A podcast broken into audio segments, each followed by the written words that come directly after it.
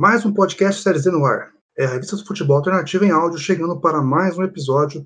Eu sou Felipe Augusto e estarei aqui para um papo mais sério, digamos, aqui do nosso podcast, mas confesso, me interessa muito e também tem muito o que falar, mas não só eu. O tema será a profissionalização da imprensa esportiva regional, para falar sobre duas jornalistas, assim como eu, do interior do país. A primeira é a Letícia Sequini, direto de Chapecó, já escreveu para o site da ESPN sobre a Chapecoense e tem experiência outros esportes da cidade. Tudo bem, Letícia? Felipe, tudo bem? Prazerzão estar aqui falando contigo. Muito bom falar sobre a imprensa, né? A gente vive um momento que a imprensa precisa muito olhar para si mesma e ter esse espaço aqui é muito importante. E para completar o trio, direto de Imperatriz Maranhão, a Ananda Portilho, jornalista do Imperatriz Online. Como é que vai, Ananda? Oi, Felipe. Oi, Letícia. Que prazer participar, né? Conversar um pouquinho sobre esse assunto que é tão importante, principalmente para quem faz jornalismo esportivo, que é ainda a questão da profissionalização da nossa imprensa, né? De como fazer, de como tratar. Eu acho que vai ser um bate-papo muito interessante. É um prazer estar aqui. Antes de começar, eu tenho que dizer que esse, esse episódio surgiu de um, nossa, de um, de um bastidor do quarta categoria, que é outro podcast que eu participo. A Ananda foi cuidada no dia e não teve, tivemos um problema técnico no meio. E a Ananda e eu, o Ellison e o Marcos também participam lá, falamos sobre isso, né, sobre essa questão e eu me senti identificado também porque moro numa cidade que também precisa desse debate que é a questão da imprensa, da, da, da profissionalização, da imprensa. É, e a Nanda é de Imperatriz, né, cidade do Imperatriz, time de futebol que teve uma campanha muito ruim, péssima, digamos, na, na, na, na Série C, fez um ponto apenas. E numa parte desse debate, ela citou a questão da, da imprensa, né, que é essa questão da, da falta de, desse olhar mais é, não, não, não aquele olhar apenas, apenas um olhar, mas aquele olhar mais de ver todos os lados e tal, e parece que isso faltou aí na Imperatriz. Você concorda com isso? Você é isso mesmo?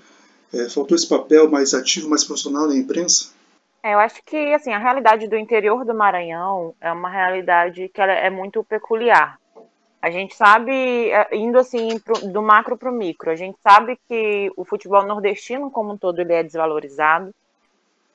E a gente sabe que alguns estados do Nordeste possuem uma dificuldade maior ainda do que outros na hora aí de, de fazer o seu futebol, né, de fazer a sua gestão de futebol. E o Maranhão é um desses estados muito desprivilegiado. Então, fazer futebol nordestino é difícil, fazer futebol maranhense é muito mais difícil. E aí você pensa, fazer futebol no interior do Maranhão é extremamente difícil. E aí, ah, mas por que, que você está falando de fazer futebol, de gestão e de tudo mais no interior do Estado se o assunto é profissionalização da imprensa? Porque do mesmo jeito em que a gente é, tem uma desvalorização do futebol como um todo, a gente sabe que ele vai refletir em outros aspectos, no desenvolvimento da cidade, no próprio desenvolvimento regional, e a imprensa é parte importante dentro desse processo de desenvolvimento de uma região. Então, quando a gente tem é, uma imprensa que ela não, ela não sabe como cobrir o esporte, aí não só o futebol, mas ela não entende o papel dela como um todo na, no desenvolvimento dessa sociedade e, e de tudo mais, a gente acaba incorrendo em erros que poderiam ser evitados se, se de fato a gente tivesse uma imprensa, e, na verdade, se de fato fosse feito jornalismo dentro das imprensas dessas pequenas cidades. A gente sabe que nem, nem todas as cidades têm cursos de jornalismo, por exemplo. Imperatriz é privilegiada porque tem um curso de jornalismo, mas ao mesmo tempo em que se tem um curso, a gente ainda tem é, um jeito muito tradicional e um tanto arcaico de se fazer esse jornalismo, essa divulgação de informações. Então isso acaba refletindo também na área esportiva, e eu digo mais, principalmente na área esportiva, porque é, as outras áreas, as outras editorias, parece que são mais discutidas, né? As pessoas acabam tendo um cuidado maior, mesmo que não seja um profissional formado e tudo mais, mas ela tem uma noção melhor de como cobrir cultura, por exemplo, de como cobrir é, cidade, né? De qual que é o olhar importante para fazer essas coberturas. E aí, quando você chega no esporte, você acaba tendo um jornalismo ainda mais em desvantagem, porque ele acaba não sendo o centro disso tudo. E aí isso vai repercutir claro, na, no modo em que você é, faz cobertura, no modo em que é, as próprias pessoas reagem ao tipo de cobertura que você faz, né? Não existe uma educação do público, da população, para consumir informação sobre, sobre futebol ou sobre qualquer outro esporte, se não for é, de, de um aspecto mais do feito em casa, que eu diria assim. Então, tudo que você faz de diferente, né? Se você traz um pouquinho do jornalismo profissional para dentro desse cenário, você já nota assim uma mudança absurda. E aí as, as próprias pessoas elas começam a perceber que existe um jeito de se fazer esse jornalismo esportivo. E aí a gente começa, e eu acho que é, a partir daí a gente entra num processo de transformação, é, porque as pessoas enxergam que existem outras possibilidades. Amanda, você tocou num ponto muito, muito, muito importante, que é a educação do público. Eu vejo muito em Chapecó, uh, porque Chapecó também tem um curso de jornalismo, onde incrivelmente não se estuda jornalismo esportivo. Eu cursei de 2011 até 2016 e primeiro não existia a disciplina intitulada jornalismo esportivo, né? Existiam algumas iniciativas dentro do curso, como oficinas, às vezes vinha algum profissional da imprensa para conversar, mas era sempre tudo muito baseado em experiências e nunca em referências. Então, é muito difícil você criar uma cultura de um jornalismo esportivo mais vivo quando você também não consegue inserir referências do que é esse jornalismo esportivo, né? Eu vejo muito aqui em Chapecó essa dificuldade porque é, enquanto agora, por exemplo, é, de 2016 para cá, tem muita gente nova entrando na imprensa, ao mesmo tempo tem uma demanda para um jornalismo que praticamente não é mais feito. É, aquele, pelo menos aqui, né? Aquele jornalismo de, de porta de vestiário, de, de informação vazada daquele negócio. Hoje em dia nós temos uma assessoria de imprensa que, que oferece todas as informações que são necessárias a Chapecoense, tem uma, uma diretoria que é muito aberta, que conversa muito com a imprensa, então não existe mais aquela necessidade de você dar aquele tapa de informação, aquele furo que precisa sair, aquele negócio, uh, e, e, ao mesmo tempo você vê que às vezes a imprensa pede esse, essa informação bombástica, mesmo que ela não seja tão bombástica, sabe?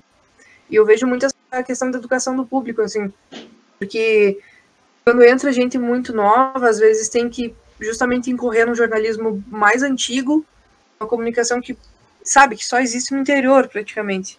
E, e aí você fica gerando esse ciclo, sabe?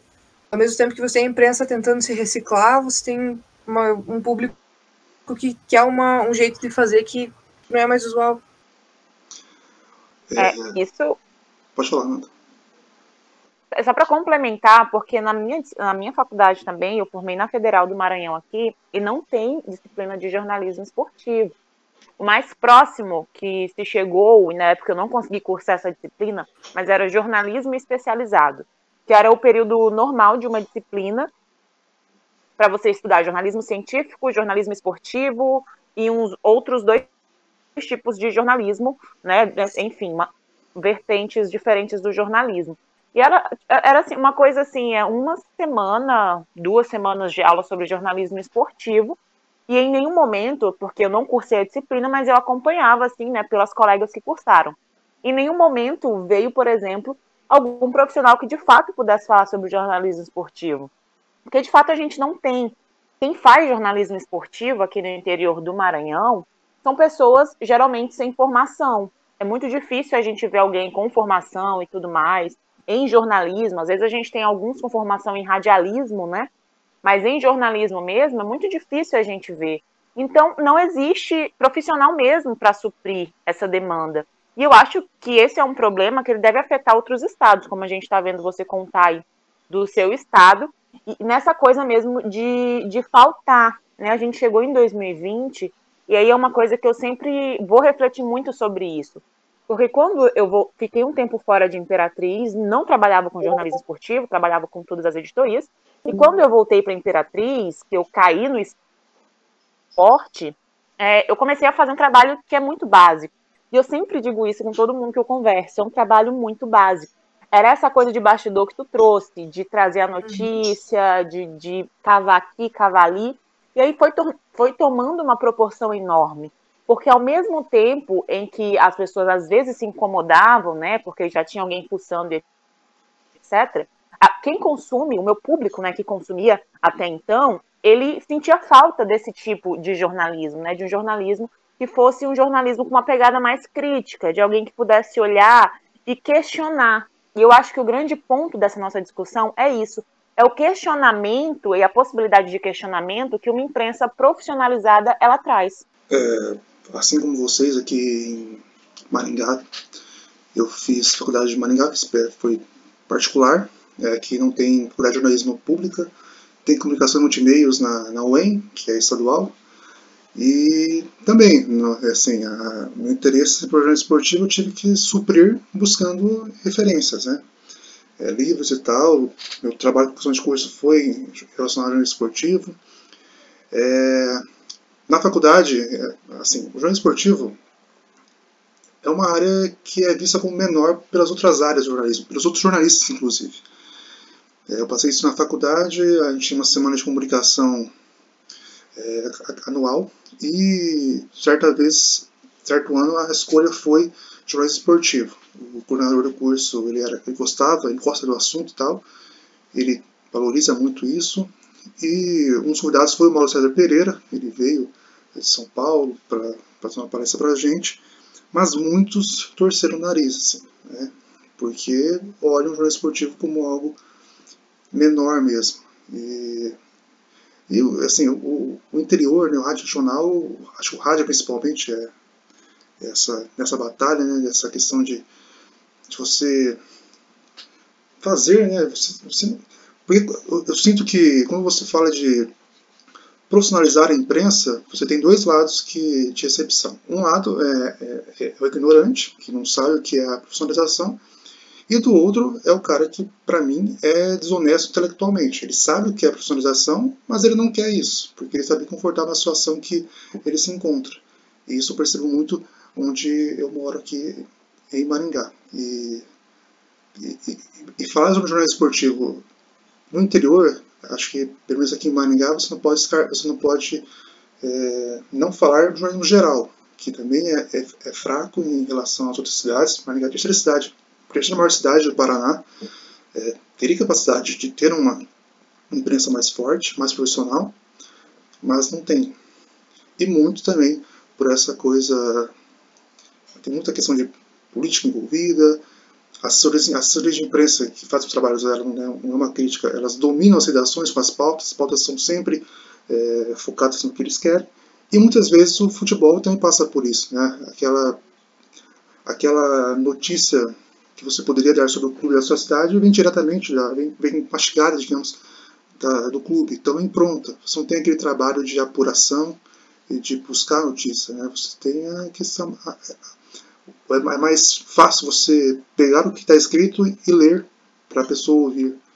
Isso eu sinto aqui em Maringá, pelo menos. Não sei se vocês sentem também aí em Imperatriz ou Chapecó.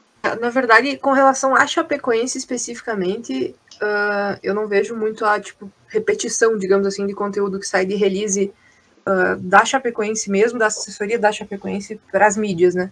Só que ao mesmo tempo eu vejo, eu trabalhando com a assessoria da Chapecoense Futsal, eu vejo o quanto os jornais e sites em geral, enfim, estão tão extremamente, assim, as redações extremamente fechadas, sabe? Às vezes sem tempo de sair para procurar uma notícia e tudo mais, então eles precisam priorizar, por exemplo, o que dá mais acesso.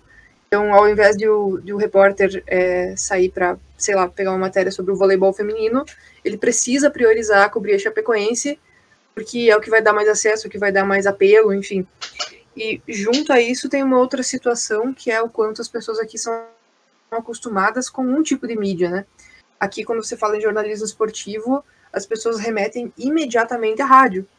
E não que não seja válido você remeter à rádio, mas tem muitos outros veículos e tem muitas outras mídias produzindo conteúdo que pode ser tão ou mais interessante, é, presente ali por muito mais tempo do que o, do que o debate que encerra seis horas, aquela coisa, uh, mas que não é tão explorado, que não é às vezes tão, sabe, tão palpável quanto, quanto a própria mídia de rádio, né? Eu já percebi algumas vezes aqui, nesse, assim, no interior, né, que muitas vezes o profissional de rádio ele tem uma notícia diferente, por exemplo, uma contratação que o time fez, mas que ainda não foi revelada pelo clube, mas ele não, ele tem, ele tem pé atrás assim, divulgar, mas não porque ele não confirmou, porque ele quer esperar a confirmação, ele, ele tem essa ligação forte com o que com é o oficial, né? Então, engraçado, é, aqui em Chapecó era, era o exato contrário até poucos anos atrás. Uh, até pelo menos 2016, quando não se tinha uma assessoria de imprensa muito forte dentro da Chapecoense, parecia que, que às vezes os comentaristas e tudo mais de rádio faziam para provocar. Iam atrás de um furo, alguma coisa, para provocar o clube que ainda não tinha confirmado.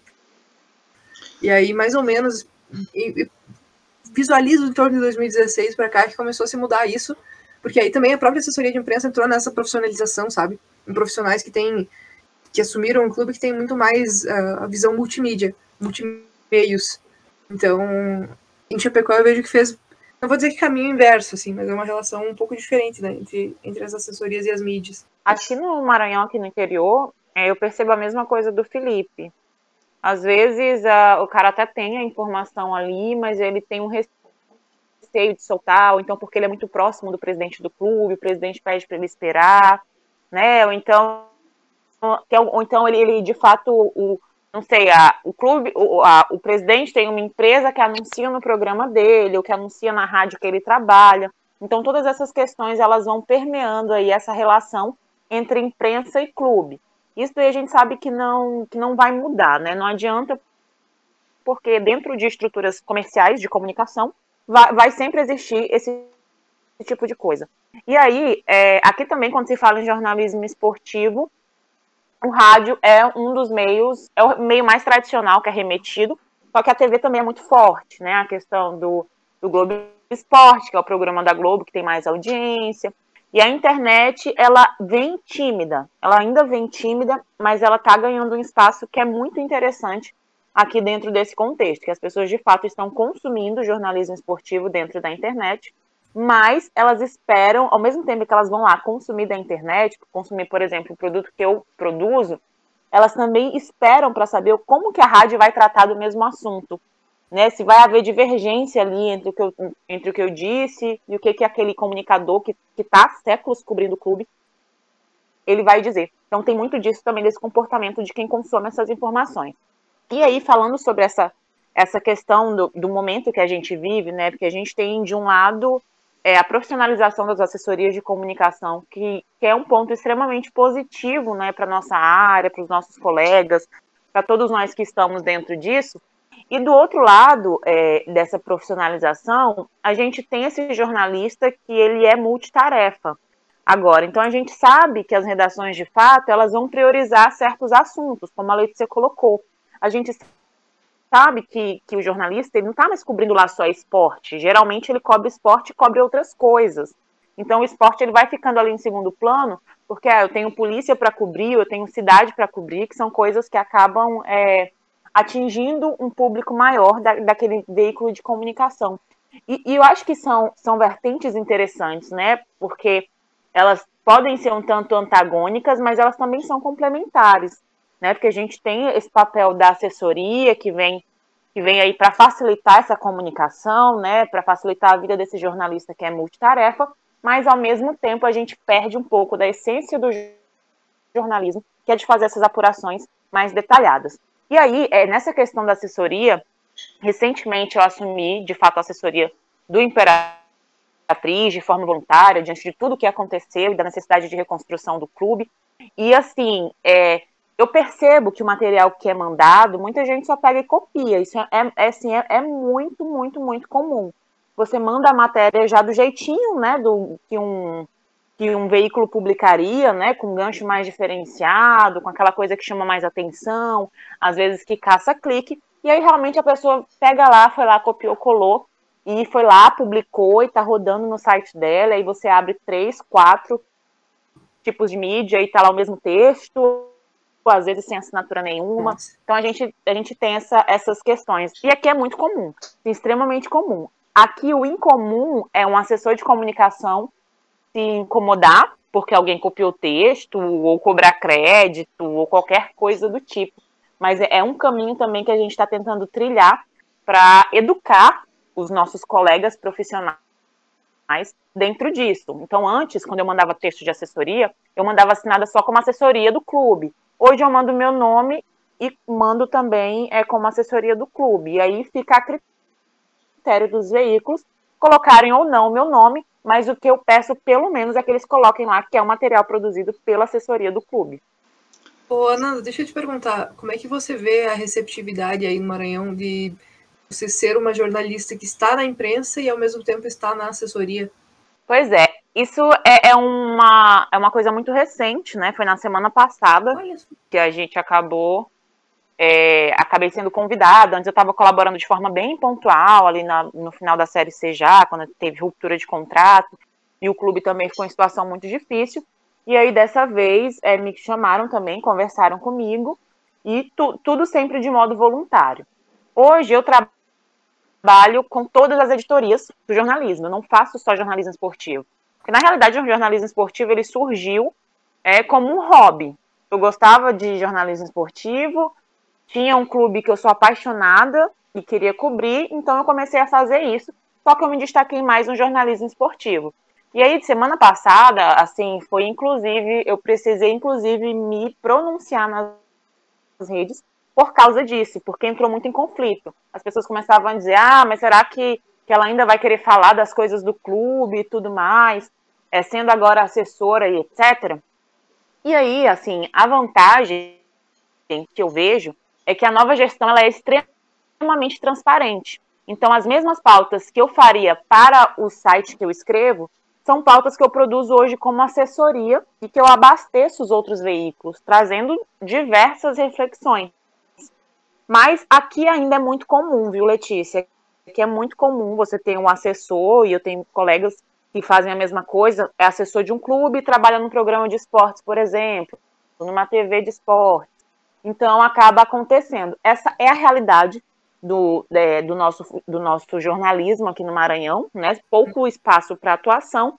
E aí, quando você é um bom profissional, você acaba se destacando. E aí o clube não está muito interessado se você, ah, porque está no programa, ou porque não está, ou então a empresa lá de comunicação que você cobre outras editorias não está muito interessada também se você é assessor ou não é assessor. Até porque o que se tem muito aqui é um sentimento de coletividade em torno do time.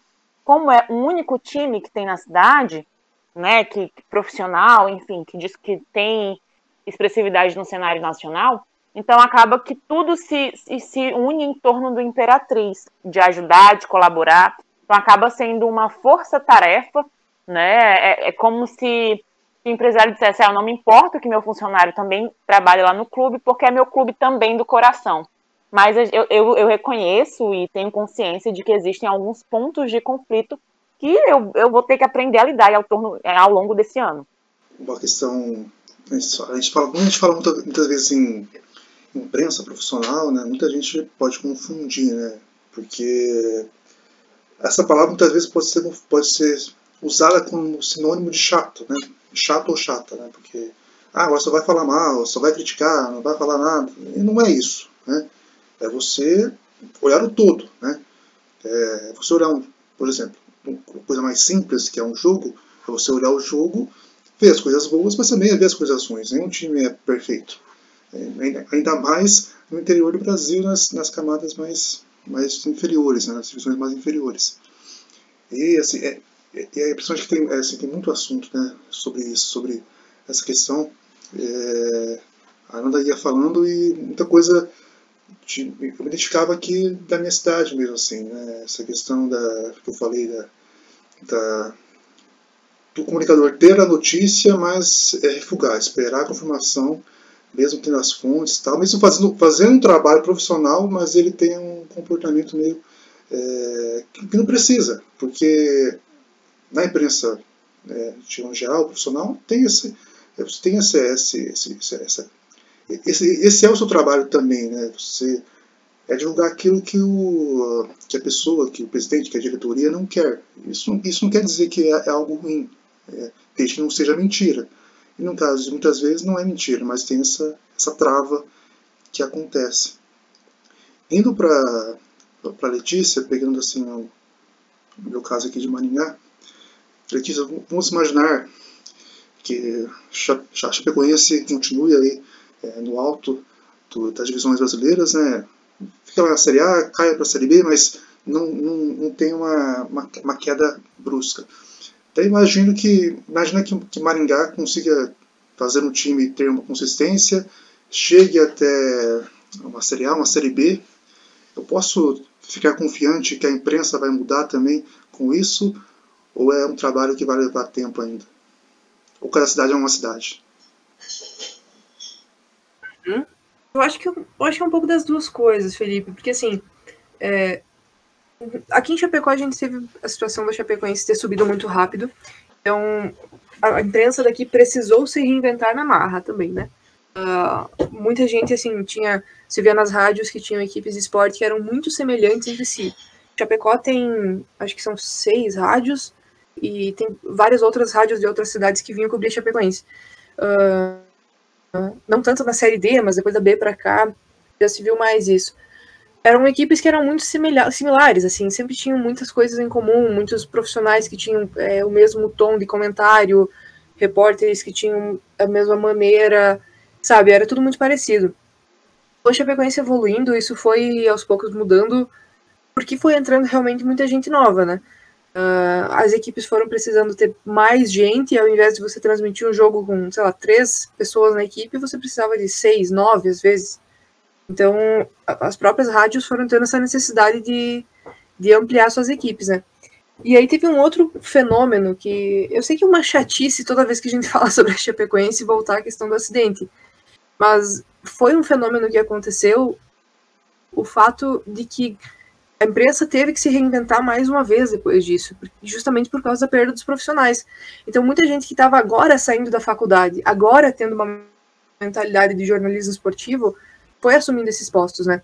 Eu comentei sobre quando eu entrei na faculdade não tinha a disciplina de jornalismo esportivo, não tinha realmente. Chapecoense estava na série C nessa época, em 2011, e eu entrei, eh, eu não tinha certeza de que eu queria fazer jornalismo esportivo, eu fui ter essa certeza depois. Mas eu lembro que só tinha do, do curso, assim, das pessoas mais próximas, que eu tinha mais contato, só tinha um veterano que queria muito trabalhar no jornalismo esportivo, porque ele já estava nessa área, que era o Giba, o Gilberto Passe Thomas. Talvez vocês tenham até ouvido falar dele já, porque ele foi o torcedor modelo da Chapecoense, ele foi assessor de imprensa da Chapecoense em 2016, é, infelizmente estava no acidente também, Uh, mas ele era uma referência de uma pessoa que queria muito fazer jornalismo esportivo e que foi, foi galgando posições também nisso, né? Começou como, como o, o, o repórter da galera na rádio, aí foi para de campo, para uma coisa e outra. Uh, então ele foi acabando, acabou se tornando essa, essa referência de fato, né? Uh, enquanto eu estava no curso, eu via que as, as novas turmas de calouros sempre tinham mais alunos que queriam fazer jornalismo esportivo. Então foi se criando um pequeno grupo assim de pessoas que tinham esse interesse, que se, digamos assim, se reconheciam entre si, porque no meio de, sei lá, 100 pessoas eram 10 que gostavam de jornalismo esportivo, que queriam fazer isso. E digamos assim, cinco queriam se dedicar unicamente a isso. Então, uh, esse pequeno grupo foi se reconhecendo e conforme foi saindo da faculdade, foi realmente assumindo essas, essas funções é, na imprensa. Tanto que o, o, o, assessor de imprensa atual da Chapecoense também foi um, um calor meu na faculdade. Era um menino super dedicado no jornalismo esportivo. Uh, a gente, no ano que ele, que, que ele entrou, enfim, uh, um professor criou pela primeira vez um grupo de, meio que um grupo de estudo, assim, um núcleo de jornalismo esportivo. Era uma coisa que a gente vinha tentando criar há muitos anos, mas sempre esbarrava naquela coisa de não ter a chancela de muitos professores, né? Tinha professores que gostavam de jornalismo esportivo, mas que não se sentiam aptos a liderar um grupo de jornalismo esportivo. Então, quando é, surge em 2017, 2018, por aí, o, o grupo de jornalismo esportivo, então cria-se muito mais essa identificação, né? Uh, durou muito pouco tempo, porque esse professor acabou, enfim, indo para outro estado e tudo, uh, mas já se vê uma geração que, também com a subida da Chapecoense, vai aumentando, sabe?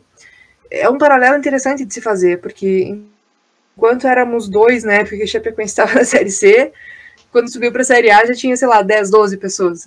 Então, a gente tem como, tem como criar esse paralelo também, sabe? O time crescendo, vai crescendo o interesse, vai crescendo a, a demanda também. Quando nós éramos em dois alunos, não tinha como a gente chegar no coordenador e pleitear uma, uma disciplina letiva de jornalismo esportivo, né? mas com muito mais alunos interessados, isso se torna mais possível. Então, essa mudança ela é, ela é natural também, sabe? Ela precisa acontecer. A despeito do que aconteceu em função do acidente, de muita gente nova ter assumido espaços na imprensa uh, pela, pela falta, pela ausência, de fato, dos, dos demais profissionais, existe uma, uma ordem natural das coisas, sabe? Acho que isso vai acontecendo. Hoje eu consigo enxergar a imprensa de Chapecó muito diferente do que era quando eu entrei na faculdade, justamente por isso. Assim, tem muitos profissionais mesmo, jornalistas de fato, que estão crescendo, estão ganhando espaço e o público tem começado a ver, mesmo que ainda passinhos pequenos, a, diferença que é você ter um profissional de comunicação, uma pessoa que estudou e se dedicou muito tempo para aprender o que está fazendo, e você ter uma pessoa que tem experiência, que cobriu muito futebol na vida, mas que nunca, sei lá, nunca é, passou por um, por um evento de um diploma, sabe? Então, eu acho que aos poucos uh, o público está se educando para isso. Por que quando, quando a Ana comentou sobre a educação do público, para mim isso é, é muito pontual, sabe? Eu acho que isso tem uma tendência muito maior a, a, a se, se, mudar, porque também a nossa geração está consumindo mais mídia, né? Se você parar para comparar com o que tipo de mídia que nós três aqui consumíamos em 2010, é muito diferente do que a gente consome hoje, né? Ah, antes de ir para a Nanda, só uma, uma dúvida. É, assim, nós temos aqui uma, uma, uma, semelhança, né? O rádio é a força das cidades onde a gente mora. É, em 2009 você já era ligado à Chapecoense, ou não? Eu era só torcedora. Sim. Torcedora é... que dava muito pitaco. Então, você, é, você deveria é, acompanhar ainda mais pela série D, né? Mais rádio. Sim. Você percebeu, você teria um exemplo de uma dessas rádios que você ouvia e o que, que ela faz atualmente? Claro que essa questão que você citou da tragédia de 2016 tem um efeito é, muito. Porque morreram vários colegas nossos né, de, de profissão, né, isso uhum. acaba mudando. Você tem, você tem algum exemplo assim específico ou até mesmo geral dessa mudança de, de 11 anos agora, né, 2020, 2021? Eu acho que o, o principal exemplo que eu tenho é da Rádio Oeste Capital, onde trabalhava o Rafael Renzel. Uh, ali por 2011, por aí, uh, eu sei que alguns anos chegou a não ter equipe de esporte, mas sempre foi uma coisa muito mais discreta. Via que ali por 2009, aonde eu e os torcedores mais próximos da minha bolha ali ouvíamos mais era a Rádio AM. E como quando foi surgindo o Twitter, a gente começou a, a começar, né, a se reunir também no Twitter e surgiam alguns profissionais que estavam falando mais sobre a Chapecoense ali. E quando saía alguma coisa no Globo Esporte, a gente estava acompanhando, essas coisas assim. Sites tipo Futebol Interior, que até hoje tem, tem matérias lá de 2009 da Chapecoense, para mim, o exemplo mais gritante é justamente a Oeste Capital, porque hoje é a equipe que tem mais profissionais e que tem mais diversidade de profissionais lá dentro. Tem a equipe de esporte da, da Oeste Capital, para mim, uh, jamais desmerecendo as outras equipes, mas é a mais coesa, porque tem uh, um profissional que já foi assessor de imprensa, tem um profissional que já transmitiu jogos a nível internacional, nível de Dazon e tudo mais, é, tem um outro profissional que não era do esporte diretamente, mas que conviveu muito com isso quando era jovem, trabalhou na, nas técnicas de rádio. Então, é, é a equipe mais diversificada. Isso permite. Ah, e, e a, atualmente é a única equipe que tem uma mulher. Então, essa diversidade vai criando também uma coesão que é muito interessante, sabe? As peças vão se encaixando, cada um tem um ponto de vista, torna muito mais rico, assim. Tem, uh, bah, tem dentro da equipe um repórter que se liga mais no futebol internacional, outro repórter que é só o dia a dia da Chape, outro, sabe? Isso vai se criando essa coesão muito maior. E essa equipe, há poucos anos atrás, ou muitos anos atrás, não era nem lembrada. Por ser um, um FM, era uma coisa que não, não era tão, não era mais ouvida. Hoje é a equipe mais coesa e que, que, na minha opinião, apresenta uma transmissão mais interessante. Mas eu volto a dizer, não que as outras não sejam interessantes, né? Cada uma tem a sua particularidade, uma que é mais voltada para um público uh, mais das antigas, mais voltada para um público assim, assado, enfim. Uh, mas eu vejo na OS Capital essa, uh, essa diferença muito, muito gritante mesmo. Exatamente, né? só pedir para Letícia citar é para ver essa mudança mesmo, né? E, talvez eu e a Ananda ficamos ouvindo a Letícia pensando, putz, como eu queria isso para minha cidade. Isso não quer dizer que eu quero que Chapecó, que Chapecó e Chapecoense caia. Tá? Chapecoense pode ficar lá, tem que ficar lá, mas se a gente pudesse chegar nesse patamar, né? Porque eu, eu, eu, eu, acredito muito nisso, assim, de que o jogo esportivo assim, ele, depende de um time que vá para frente, né? E a imprensa Sim. tem que seguir. Ananda, digamos que a Imperatriz teve esse tempo, né, dessa mudança, porque o time ficou uma temporada, uma temporada muito boa em 2019, mas depois vem essa campanha muito, muito ruim, uma parceria desastrada que aconteceu com a, com a Imperatriz, e essa queda é, vou colocar vexaminosa pelo número de pontos que fez, né? Foi um ponto em 18 jogos. Não teve esse tempo para essa mudança, né? É, não, não, não teve, sabe? Assim, falando do, de, de como a imprensa lidou, né, com os momentos de glória do Imperatriz, com seus dois anos de glória, né, 2018 e 2019, e de como ela lidou com, com isso no último ano, eu acho que não muda muita coisa. E o, o mais diferente que vai ter foi a minha entrada nesse cenário esportivo, que aí eu trouxe outro tipo de reflexão. Mas, de modo geral, continua se fazendo a mesma coisa. Assim, você ouvir um programa de rádio hoje, e você, o programa mais popular hoje, você ouvir um, um, programa de anos atrás, você vai ver que é praticamente a mesma coisa. Se brincar, são as mesmas pessoas. Eu não estou dizendo que isso é um ponto negativo, não estou dizendo que é horrível, não estou aqui falando mal dos meus colegas. Respeito eles, porque eu acredito muito que para fazer jornalismo a gente precisa sim ter a formação, ter toda essa parte nesse subsídio aí de, de, de como fazer, mas a experiência que essas pessoas adquiriram, a história que elas contaram, né? Porque o jornalismo ele conta histórias. E aí, claro, existe uma, um jeito profissional de se contar histórias e existe um, um, jeito que é empírico de se contar essas histórias. E aí, é, é, os colegas acabam aprendendo, né? Aprendendo e aperfeiçoando esse, esse jeito de contar histórias, que já é uma coisa que vem de cada um de nós. E aí, eu não estou dizendo que isso é ruim, o fato deles continuarem no mesmo lugar.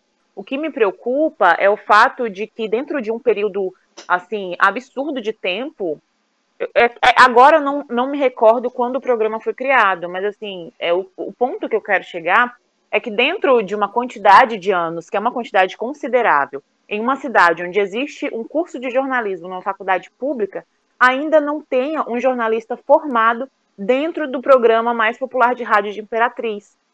Isso me preocupa, né? Como, como que a gente vai ter evolução dentro do jornalismo esportivo se a gente não tem a profissionalização dele?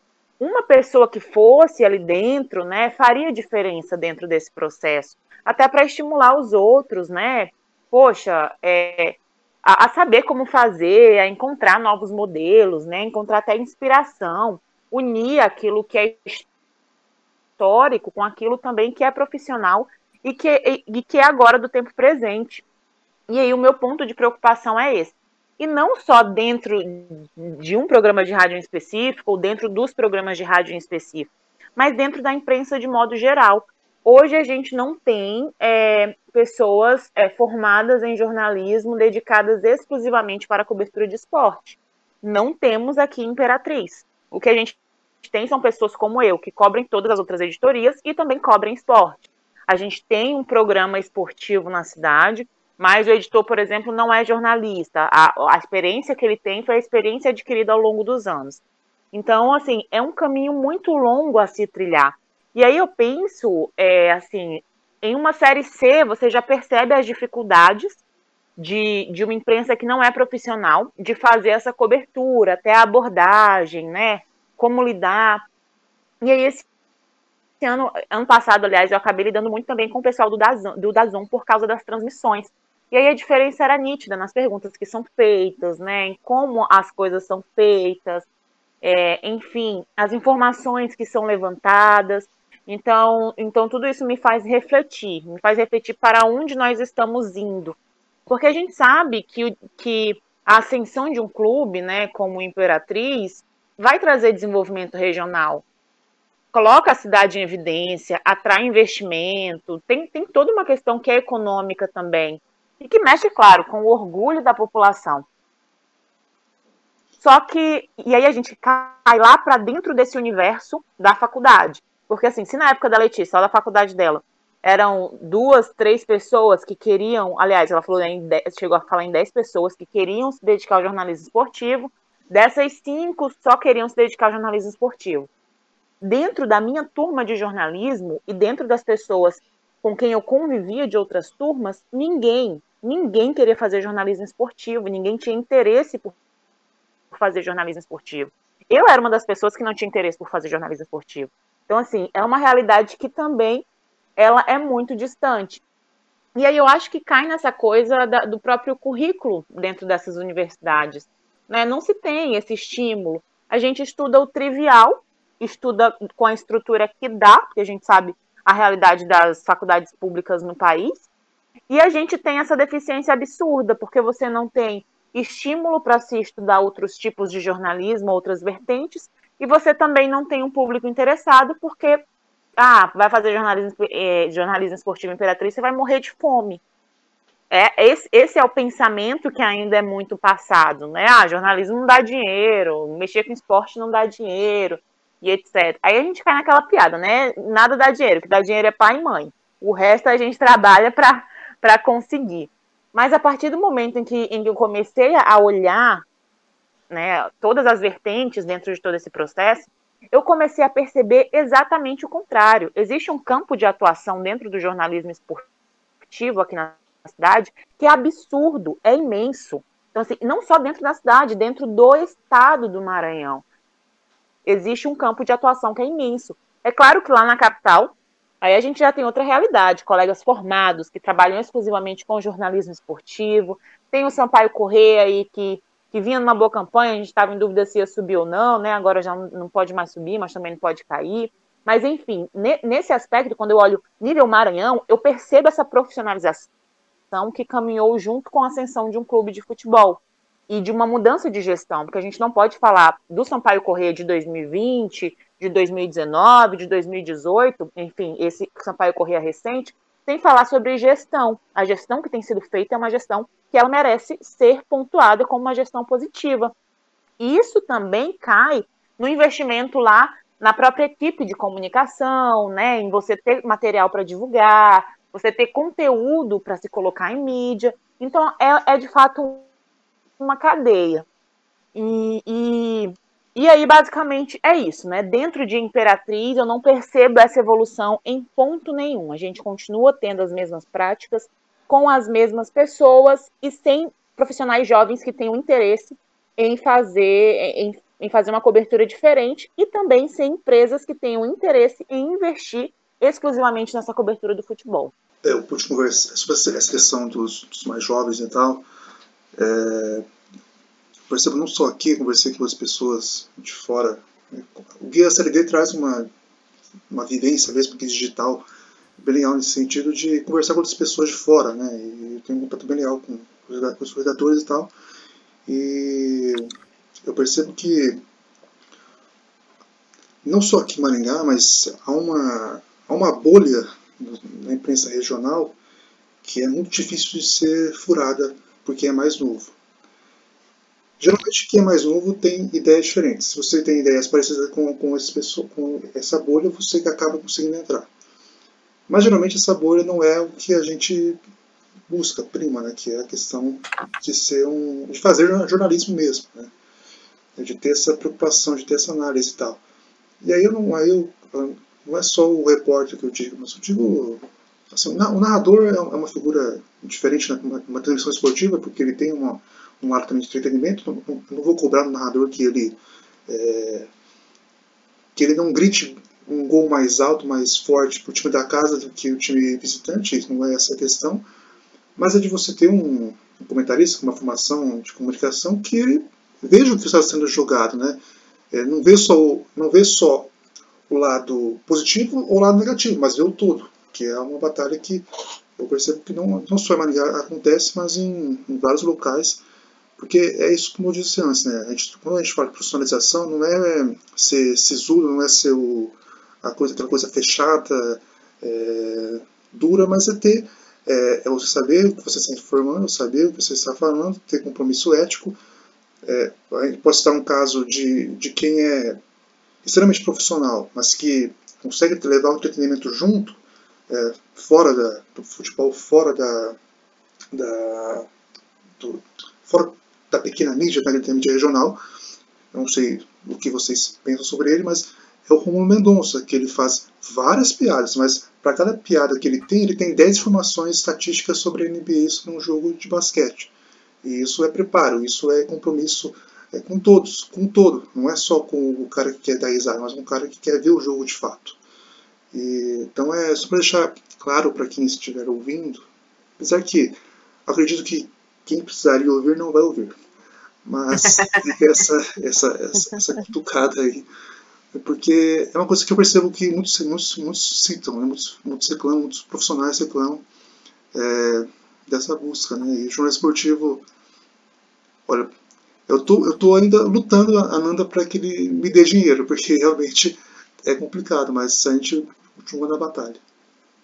Eu acho que tem uma outra situação interessante aí que a gente tem que observar, que nos últimos anos tem muito mais jornalistas esportivos, uh, não, não só na, nas nossas realidades regionais, assim, mas eu vejo no geral, tem muito mais jornalistas procurando por formações é, nos esportes que cobrem, não, não só em jornalismo esportivo, sabe?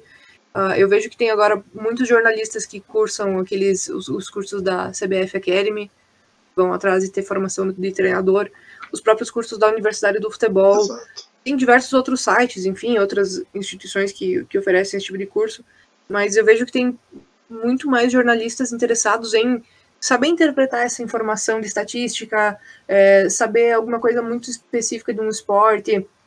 Hoje a gente consegue olhar para a imprensa e ver, ah, o, o Rômulo é o narrador do esporte X, o, o Dandan lá do, do Sport TV é narrador do esporte Y. Não que eles não sejam versáteis também para outras modalidades, mas que eles tenham um conhecimento muito específico aquilo ali, isso sempre vai atrair mais o aplicação né, de quem está procurando por esse tipo de esporte. Eu lembro que em 2016, mais ou menos, uh, teve uma situação aqui que a imprensa começou a pegar no pé do Denner e, e, começou a pegar no pé, porque ah, ele não, não se mexia no jogo, ele não corria, ele não sei o quê. Sempre, sempre tinha uma, uma pegação no pé, né? Mas tinha poucos comentaristas barra jornalistas em geral que estavam entendendo a função dele de fato dentro do time. E aí, quando você analisava a estatística dele no Footstats da vida, você ia ver que ele era o maior ladrão de bola uh, do, do, né, de dentro do, dos titulares da Chapecoense. E, e, não só ele, tinha outras situações de, de atletas que não, não correspondiam à expectativa dos comentaristas e por isso eram às vezes assim uh, massacrados, né, de certa forma. Era aquela pegação no pé que era demais, assim, ia para Nossa, ia a ponto de falarem da vida pessoal do, dos caras, né? Uh, não da vida pessoal no sentido, por exemplo, como tivemos do Paulinho Mussolini, que foi, que foi um caso muito atípico.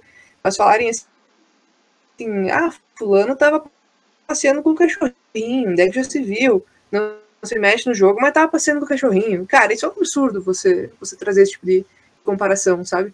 Uh, por isso que eu digo que eu vejo que, que a imprensa de Chapecó deu esse, esse salto, considerando 2009 para cá, porque essas ferramentas como estatística começaram a se tornar ferramentas de fato de trabalho, sabe? De criação de, de, de conteúdo e tudo mais, e não só aquela, aquele material que era exclusivo da comissão técnica do time. Ananda, o que, que você vê do futuro dessa relação imprensa de Imperatriz e o clube de Imperatriz? Ou até mesmo se tiver outros esportes também, você pode incluir também esse balaio.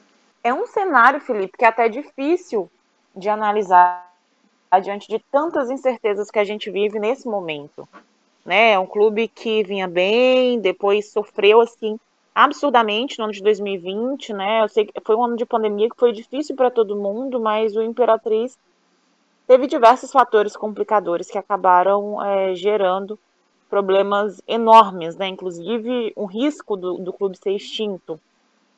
E eu acredito que a gente começou aqui na, aqui na cidade um processo, não só na cidade, como no estado, esse processo de profissionalização. Eu acho que a gente deu uma balançada e deu uma instigada nos consumidores desse, desse produto esportivo, de que existem outros meios de se fazer e de que é muito mais importante e interessante você trazer informação do que você fazer comentários depreciativos, como a Letícia citou aqui, por exemplo. E aí, é, falando de outros esportes, Imperatriz é basicamente futebol, né? Tem um, um clube só de futebol profissional, minto. Tem dois clubes de futebol profissional. O outro ele foi criado há dois anos, se eu não me engano, mas ele ainda está engatinhando, é, veio muito mal na segundinha do Maranhense. Mas enfim, hoje, quando se fala em esporte, lembra-se logo do Imperatriz. Só que a gente tem uma variação, né, que é o futsal, que está, que, que está crescendo e tomando uma repercussão assim absurda dentro da cidade, nesse nível de profissionalização, digamos assim.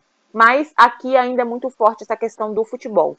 E aí, dentro dessa coisa do futebol, a gente entra numa outra vertente, que é o futebol amador, que é extremamente forte aqui em Imperatriz.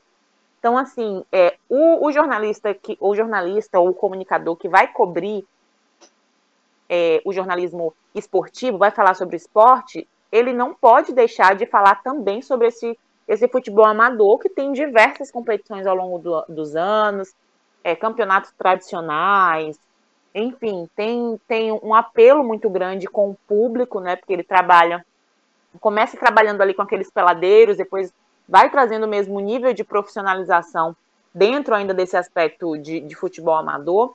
E aí, é, é, é, essa é uma outra vertente que eu vejo que ela também tem caminhado e que ela, é, daqui, daqui a alguns anos, talvez, talvez dois, três anos, a gente já fale sobre uma cobertura especializada nesse tipo de modalidade. E mais assim, dentro de, desse contexto que eu vejo hoje, a única coisa que eu posso te apontar é essa esperança, é, é sentir enxergar que houve um processo de provocação, tanto do público quanto dessa imprensa esportiva, e de que a partir disso a gente pode ter resultados positivos nessa evolução do jornalismo, é, mesmo que a gente ainda tenha outros cenários que são extremamente. É, que acabam dificultando isso, que é aquela questão lá da faculdade que eu citei, né, da falta de interesse das pessoas, enfim, a baixa remuneração e todos esses outros pontos que a gente tem citado aqui desde o começo. Letícia, você tem né, a Chapecoense aí tem, tem um status merecido nela no topo, mas Chapecó também, né, você, tem, você tem uma experiência no vôlei, no futsal, como você citou agora, agora há pouco. Como é que você vê essa relação? É, você, o que você, o que você assim espera que uma estabilidade já é o suficiente nessa, na imprensa regional de Chapecó ou tem algo para melhorar ainda, mas ou essa estabilidade já é o, o, o bastante, o, o, ótimo, o bom, como você queira é, delimitar? Eu acho que, eu acho na verdade tem, tem duas realidades diferentes aí, porque uh, aqui em Chapecó, no sul em geral, o povo assim é muito apaixonado por futebol e por futsal. Então, praticamente todas as cidades têm uma ligazinha uh, de, de, futsal amador dentro da cidade, ou do futebol interbairros, ou todas as cidades têm uma coisa assim. Alguns mais fortes, alguns uh, com menos gente, enfim, isso varia muito, né? Chapecó tem, para mim, é, é um fenômeno porque eu não vi isso em muitas cidades que eu tive a oportunidade de conhecer, que é o fato de ter muitas modalidades esportivas sendo desenvolvidas de maneira profissional não tem necessariamente cobertura de imprensa de todas as modalidades. Como eu mencionei antes, às vezes os jornalistas aqui têm que priorizar muito a Chapecoense, porque é o que dá apelo. Mas, por exemplo, a gente tem um time de futsal feminino que é tricampeão mundial. Tem é, time de futsal masculino que em breve vai disputar a Liga Nacional. A gente tem é, time de voleibol feminino que já disputou a Superliga e né, deve voltar a disputar a Superliga em breve. E, e tantas outras modalidades, enfim, que, que justamente quem consome muito mais mídia é o torcedor, sabe? O, o cara que, que tá vivendo aquele negócio bem de fora. Uh, por que, que eu digo isso? Porque na assessoria dos times que eu trabalhei até hoje, que foi a Female Futsal, a Chapecoense Vôlei Feminino e a Chapecoense Futsal Masculino, que levam o nome de Chapecoense, mas não tem vínculo com a Chapecoense Futebol, tem só o mesmo nome uh, sempre tinha uma glamorização a ser explorada, sabe? Enquanto você tem os repórteres que se deslocam para cobrir a Chapecoense, eles não têm esse mesmo tempo para se deslocar e cobrir outras modalidades. Então você precisa muito ter material de assessoria que chegue nesse pessoal para poder divulgar as modalidades. Muitas ficam sem divulgação justamente por isso, né? é, porque não tem esse, essa ponte ainda, né? É uma área que aqui em Chapecó está começando a ser explorada praticamente agora. E muitos clubes também não conseguem explorar isso porque justamente não tem uh, o investimento necessário para isso, né? Mas o que acontece é que tem um investimento maciço assim do, do poder público nessas modalidades. Tem uh, desde de programas de incentivo de, de escolinhas e tudo mais que dão um aporte muito grande para que essas modalidades vão se desenvolvendo, né? Então tem uma, uma, uma certa diferença de realidade aí, sabe? Uh, tem muito esporte acontecendo, tem muitas coisas acontecendo ao redor do esporte para além da Chapecoense. Um meio que, digamos assim, nunca falta conteúdo no esporte de rendimento. E ao mesmo tempo nunca falta conteúdo no esporte amador, no amadorzão mesmo, assim, nos, lá nos interbairros da vida. Uh, vou só abrir uma pauta aqui, mas uh, acho que dois anos atrás, o time que venceu o campeonato municipal amador foi um time de imigrantes haitianos. Então, isso em uma região que é muito branca, digamos assim, tem muita colonização europeia e tudo mais, é, você vê uh, imigrantes que chegaram agora ganhando essa representatividade, sabe? Ganhando esse espaço e dizendo, não, se vocês querem falar a língua do futebol, nós temos futebol também. Isso é muito importante, isso é muito significativo, sabe? Você vê essa, esse espaço sendo dado para essas outras modalidades. Como eu mencionei, ainda falta um pouco desse apelo de, de imprensa, essa demanda de público, uh, mas é uma realidade diferente, sabe? A expectativa é de que essas modalidades vão crescendo junto com a Chapecoense em função da visibilidade mesmo, sabe? Bom, a gente vai chegando no final desse episódio. É, tá, tá falando de Maringá, né, essa questão da, do futuro e tal. É, o Maringá Futebol Clube, em 10 anos, aí, vamos, colocar, vamos colocar aí 6 anos de disputa de primeira divisão. Foi vice-campeão na primeira participação, mas teve duas quedas o histórico de Maringá nos faz assim. Eu, eu costumo dizer que o maringaense toma muita porrada do futebol, futebol daqui. São vários clubes, várias histórias, várias lacunas sendo sempre preenchidas. Dos outros esportes a gente já teve também vários hiatos. O último caso foi o time da Superliga de vôlei masculino, que era a maior torcida do Brasil, mas que não tinha resultados tão bons em quadra e acabou fechando as portas. É, o melhor time, melhor assim, a melhor equipe coletiva aqui de Maringá é o handebol, que não tem tanto apoio como poderia ter. E não só o handebol de Maringá, mas o handebol brasileiro também passa por uma, uma crise muito grande.